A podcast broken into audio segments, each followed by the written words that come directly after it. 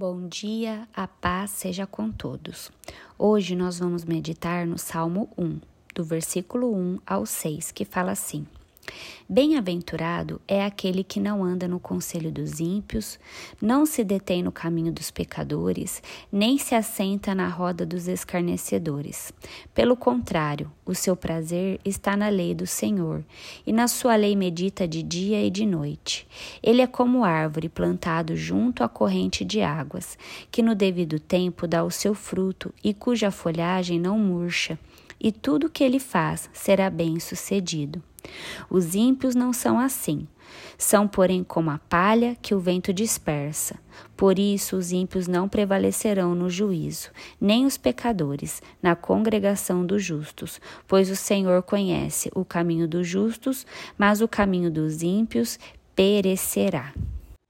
O primeiro salmo serve como porta de entrada para todo o livro dos Salmos, enfatizando que aqueles que adoram a Deus em espírito e em verdade devem abraçar sua lei, isto é, a sua instrução, a sua palavra, baseada em sua graça redentora.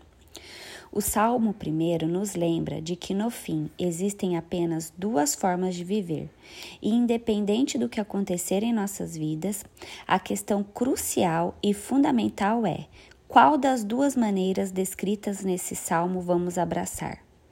Vamos andar no conselho de Deus, da Sua palavra, ou vamos andar no conselho dos ímpios?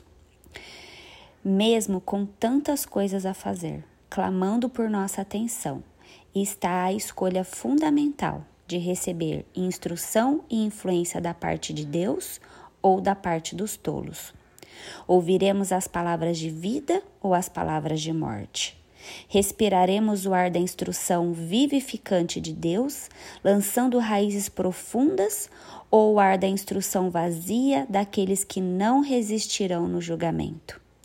Será que as provações pelas quais ainda passaremos mostrarão que somos árvores com raízes profundas, incapazes de serem derrubadas, ou revelarão que somos palha, levada pela mais leve brisa?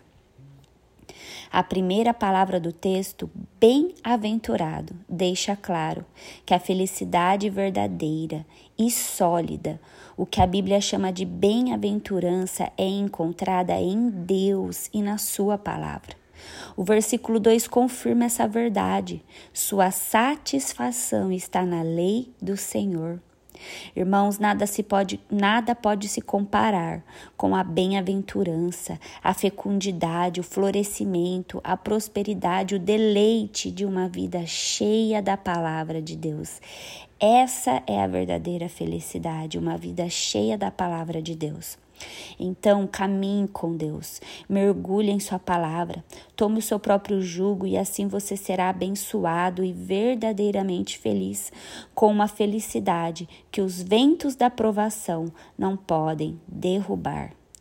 Que você possa meditar nesse devocional de Dane Ortland do The Pilgrim. Deus te abençoe e tenha um excelente dia.